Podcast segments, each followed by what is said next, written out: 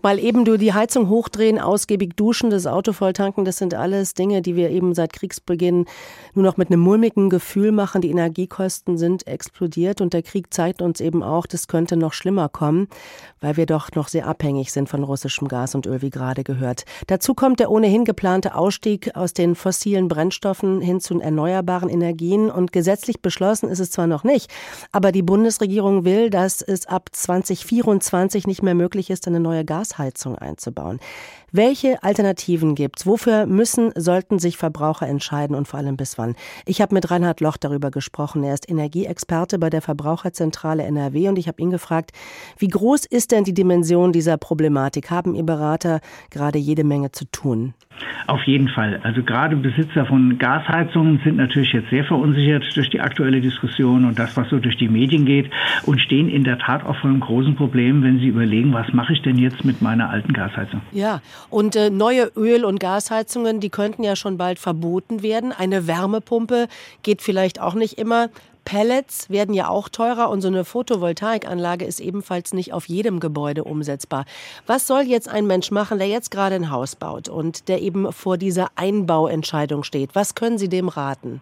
Also wer Neubau plant, sollte auf jeden Fall erstmal die Wärmedämmung optimieren. Also so wenig Energie verbrauchen wie möglich, dann ist es nachher natürlich auch leichter. Der Renner Nummer eins ist aber sicherlich im Moment die Wärmepumpe, die elektrische Luftwärmepumpe im Bereich der Neubauten. Das ist einfach die günstigste Lösung, vielleicht noch unterstützt durch eine Solarthermieanlage und eben auch Holzpelletöfen sind da ganz gut im Rennen. Mhm. Wer aber jetzt noch zum Beispiel seine Gasheizung gerade aktuell modernisiert hat, muss der sich Sorgen machen, dass er die in zwei Jahren gar nicht mehr benutzen darf? Nein, das hat der Gesetzgeber nicht vorgesehen, sondern nur, dass wer eine alte Heizung hat und sie modernisiert, also austauscht, der dürfte dann nicht mehr auf den Energieträger Gas zurückgreifen. Wer aber eine Gasheizung hat, kann sie sicherlich, ich sag mal, bis zum Lebensende betreiben. Möglicherweise spielen dann natürlich die Gaspreise nicht mit, wenn es so teuer wird, wie wir im Moment alle befürchten. Dann ist das natürlich der Haken. Mhm. Wie sieht es denn mit Modernisierungen ab 2024 aus? Wird man das noch in Bestandsgebäuden machen dürfen oder werden alle auf andere erneuerbare Energieträger dann umstellen müssen?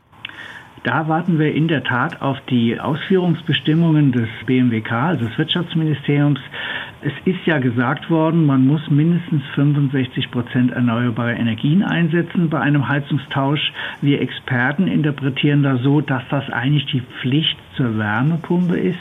Vielleicht in Verbindung als sogenannte Hybridanlage mit einer kleinen Gasheizung noch, aber eigentlich gehen wir davon aus, dass es das Aus für eine neue Öl- oder Gasheizung ist. Die Heizung eines Hauses ist ja sowas wie das Herzstück und es kostet natürlich auch eine Menge Geld, ob man jetzt eine Photovoltaikanlage aufs Dach baut oder eine Wärmepumpe einbaut. Wie sieht es denn aus mit Zuschüssen vom Staat? Werden die Verbraucherinnen und Verbraucher aus Ihrer Sicht da genügend finanziell unterstützt? Ja, also es gibt ein gutes Förderprogramm zum Austausch von Heizungstechnik. Das fördert, wenn man eine Wärmepumpe einsetzt, beispielsweise mit 35 Prozent. Wir gehen davon aus, dass gerade wenn der Zwang kommt, vielleicht sogar die Fördermittel noch erhöht werden. Also ich sage mal im Extremfall, man bekommt die Hälfte beim Heizungsaustausch hinzu. Aber natürlich ist diese Technik auch teurer als der klassische 1 zu 1 Austausch. Herr Loch, nochmal vielleicht für alle zum Mitschreiben. Gibt es aus Ihrer Sicht sowas wie einen Goldstandard bei zukünftigen Energieträgern für den Privatgebrauch? Auf was sollte man setzen? Also der Goldstandard ist sicherlich, sich erstmal beraten zu lassen, denn jedes Haus und jede Situation des Eigentümers ist unterschiedlich, vermietet, ja, nein und so weiter. Also ich gehe aber davon aus, dass wir einen absoluten Ran auf die Technik der Wärmepumpe bekommen werden, weil sie ist elektrisch und den elektrischen Strom können wir nach und nach zu 100 Prozent erneuerbar machen.